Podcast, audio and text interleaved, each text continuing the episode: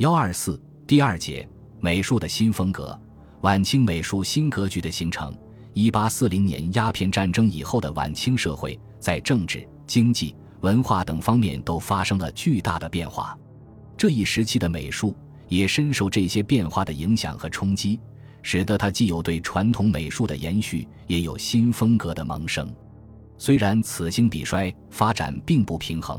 但却风貌多变，异彩纷呈，使晚清画坛步入了一个充满生机的时期。在清代初期和中期。美术较为活跃的区域，主要集中在江苏各地、安徽、江西以及宫廷画家所活动的京城，形成了如金陵八家、虞山派、楼东派、新安派、江西派、扬州八怪等著名画派。从总的地域格局来看，这一时期画家活动的范围大都在文化传统较为浓厚的内陆地区，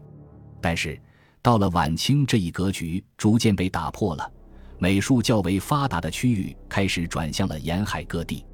他们主要集中在上海及江浙一带、京津和以广州为中心的地区。这些区域不仅传统文化甚为积厚，而且西学东渐，舶来的西方文化和美术也非常活跃，影响当时和后世的海派、京派、岭南派等近代著名画派就产生于这些区域，从而。初步形成了三足鼎立的美术新格局。上海及江浙一带是海派形成的主要地区。晚清时期，资本主义经济迅速发展，外国资本和技术不断输入，西方文化和艺术以及新的思想和思潮也随之而来。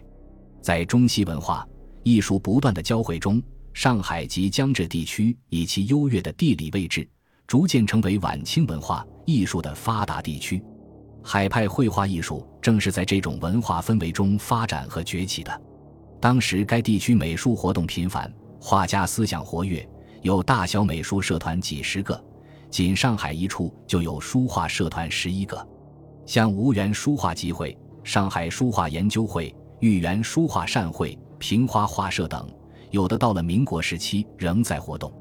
这些社团大都以保存国粹、倡导变革为社旨，兼有提倡风雅、济困扶危之社风。由于有这样良好的美术环境，所以除了本地区的画家之外，其他地区一些较有影响的画家也纷纷汇集到这里，形成了海派繁盛的画家群。晚清曾先后活跃于上述地区的著名画家有张雄、朱雄、赵志谦、虚谷、任雄、任勋。任伯年、蒲华、吴昌硕、吴有如等，他们在相互促进和影响中，使海派得到了长足的发展。海派通常被人们分为前后两个时期，前期有任雄、任勋等，以任伯年为高峰；后期有蒲华等，以吴昌硕为巨擘。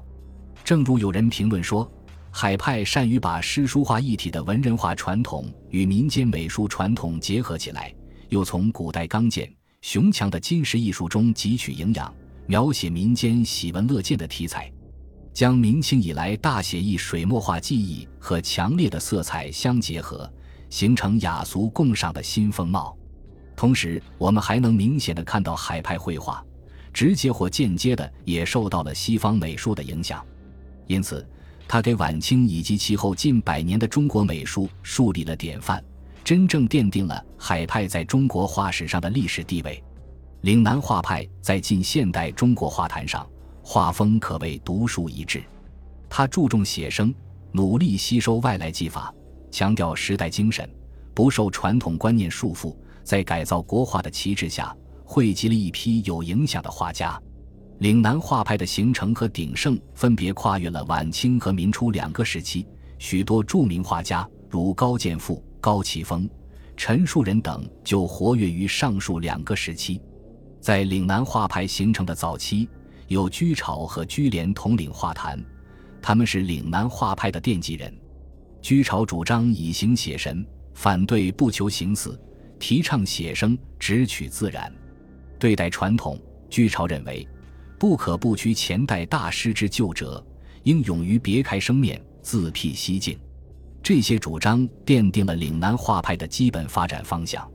居廉在表现方法上则多有新意，独创眉骨撞水、撞粉画法，丰富了晚清绘画的表现技法。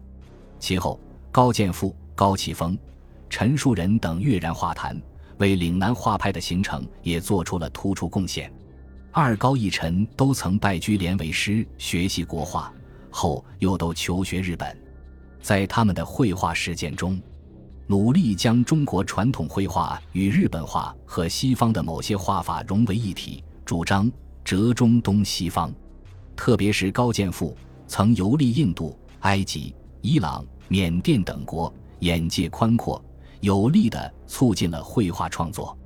岭南画派在艺术实践中富有创新意识，力求融汇中西，在此方面是海派、京派所无法比拟的。辛亥革命后。岭南画派在绘画方面更趋成熟，影响也越来越大。北京和天津是另一画家群体京派的主要集中地，这一地区的画家多聚首以四王为代表的正统绘画。由于上述区域传统文化和传统绘画积淀较为丰厚，西方文化和绘画对其的渗透和影响有限，所以京派绘画面貌改观不大。其对后世的影响也远不及海派和岭南画派，但他们始终没有放松对传统绘画的改造，一直在努力追求传统的变化，希望能借助于对传统绘画的继承和研究，将传统绘画向前推进。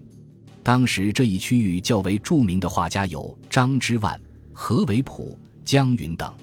他们的这种努力，直接或间接地培养和影响了晚清以后的陈师曾。陈半丁、齐白石、刘奎龄等诸大家，可以说京派在清末画史上的地位也是功不可没的。